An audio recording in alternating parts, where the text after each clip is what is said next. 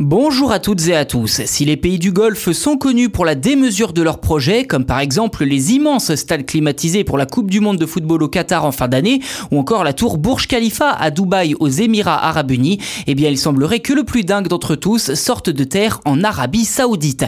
Un immeuble de 170 km de long, capable d'accueillir plusieurs millions d'habitants. The Line, ou la ligne en français, c'est le nom donné à ce projet pharaonique, difficilement concevable d'ailleurs, et presque tiré d'un scénario de science-fiction pour beaucoup d'entre nous.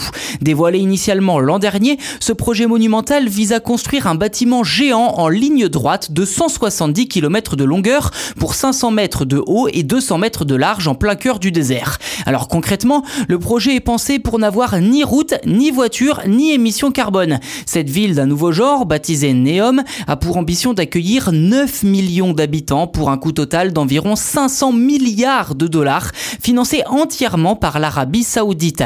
À noter que les travaux ont déjà débuté et que la date de livraison est pour le moment fixée à 2030, soit seulement dans 8 ans. Bon, s'il n'est pas difficile d'imaginer l'extérieur du bâtiment, qu'en est-il de l'intérieur? Eh bien, d'après les premiers visuels communiqués par l'Arabie Saoudite, l'intérieur comportera beaucoup de végétation gérée par des robots. L'intelligence artificielle sera également de la partie et de nombreux services, comme des commerces ou des loisirs, situés à moins de 5 minutes du domicile devraient également être disponibles.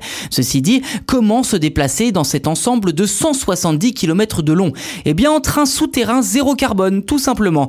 D'après les concepteurs du projet, ce dernier permettra de relier les deux extrémités de la ville, ou plutôt de l'immeuble, en seulement 20 minutes. Et comble de la démesure, des parcs, un aéroport ainsi que des zones industrielles et agricoles devraient également être implantés. En somme, une telle concentration permettrait d'économiser de l'espace, du temps et de l'énergie tout en assurant un confort de vie sans commune mesure avec celui des villes saoudiennes actuelles. Enfin, le site serait entièrement alimenté par des énergies renouvelables et présenterait, je cite, un microclimat tempéré toute l'année avec une ventilation naturelle. Fin de citation. Des affirmations qui n'ont pas vraiment convaincu les sceptiques, hein, lesquels pointent du doigt la démesure du projet et son manque de transparence sur les données scientifiques et techniques, ainsi que les garanties écologiques qu'il porte.